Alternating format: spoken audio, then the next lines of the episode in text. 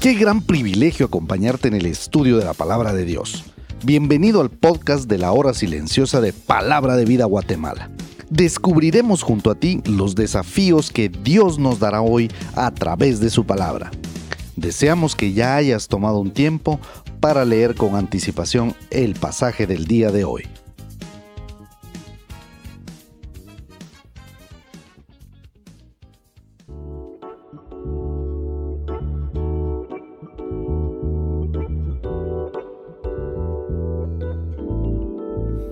Y respondiendo el rey les dirá, de cierto os digo que en cuanto lo hicisteis a uno de estos mis hermanos más pequeños, a mí lo hicisteis. Mateo 25, 40.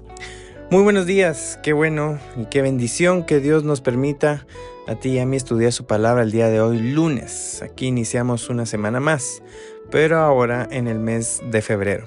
Soy Héctor Salazar y vayamos a meditar en el libro de Mateo capítulo 25 del versículo 31 hasta el final del capítulo en versículo 46. Yo no sé qué pensaste mi querido lector cuando leíste el pasaje de hoy. Puede que hayas tenido que leer más de una vez pensando y analizando de qué está hablando Mateo. O lo más probable es que pensaste cuándo va a suceder lo que dice la Biblia hoy. Y bueno, primero que nada, veamos el título que tienen estos versículos. La mayoría de Biblias con versión Reina Valera dice el juicio de las naciones. La nueva traducción viviente dice el juicio final. Biblias comentadas de estudio como la del Dr. Rairi dice el juicio de los gentiles.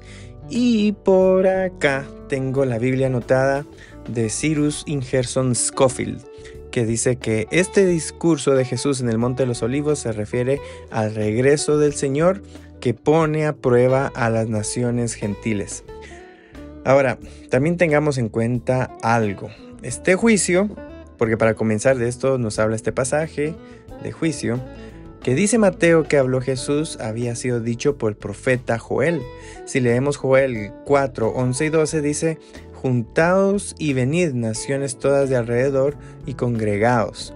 Haz venir ahí, oh Jehová, a tus fuertes. Despiértense las naciones y suban al valle de Josafat, porque allí me sentaré para juzgar a todas las naciones de alrededor. Entonces, quiero señalar algunas aclaraciones. Primera, Dice versículo 31 que el Hijo del Hombre, o sea Jesús, se sentará en su trono de gloria. Esto no se refiere a que hoy por hoy Él está sentado a la diestra de Dios Padre en el cielo. Este trono será establecido en la tierra. Acá este pasaje entonces está hablando del juicio al terminar la tribulación y está por comenzar el reino de mil años o el reino milenial, donde Jesús gobernará el mundo existente como rey desde su trono en ese momento, tal como está en Apocalipsis capítulo 20. Segunda aclaración, este juicio no es el juicio del gran trono blanco, porque este va a suceder al final de los mil años. Este juicio de las naciones gentiles sucederá al inicio del milenio. Tercera aclaración. Las naciones que se mencionan aquí son la población del mundo que haya sobrevivido y que habrá quedado viva al finalizar la tribulación. Esto también es afirmado por la Biblia de estudio del Dr. Rairi. Cuarta aclaración. En versículo 40 está la frase mis hermanos más pequeños y en versículo 45 dice estos más pequeños y se refiere a pueblo judío que predicarán el Evangelio del Reino, dice la Biblia de Scofield. Por ende, las ovejas y los cabritos del versículo 33 son una forma de distinguir a aquellos gentiles que ayudarán a judíos de las formas que dice el versículo 35 y 36 y se les llama ovejas distintos de otros gentiles que no les importará ayudar a judíos y serán llamados cabritos, como dice el versículo 42 y 43. Entonces, ¿Qué resultado obtienen las ovejas? Dice versículo 33 que serán puestos a la derecha del rey, que este es un lugar de honor. ¿Y qué obtienen los cabritos? Ahí versículo 41 dice que estarán a la izquierda, se les dirá que se aparten del rey y serán enviados al fuego eterno.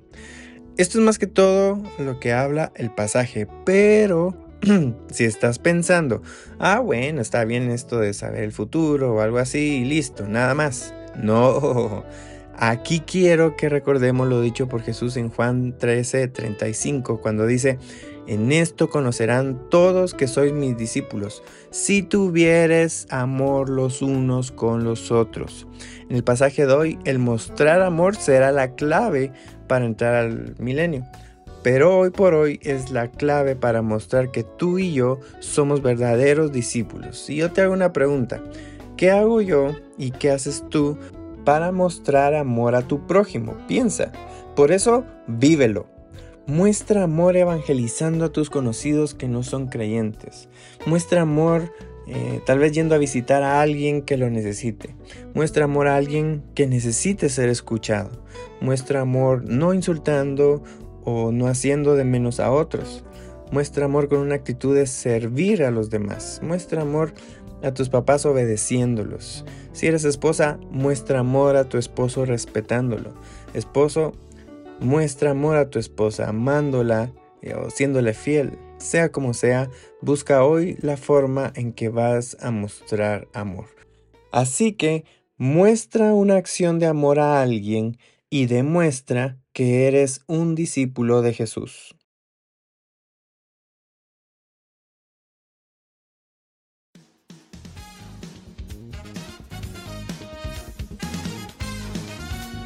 Es emocionante saber los tesoros que Dios tiene en su palabra para nosotros. Ayuda a tus amigos a que descubran la voluntad de Dios para su vida. Comparte este podcast con ellos. No olvides seguirnos en nuestras redes sociales.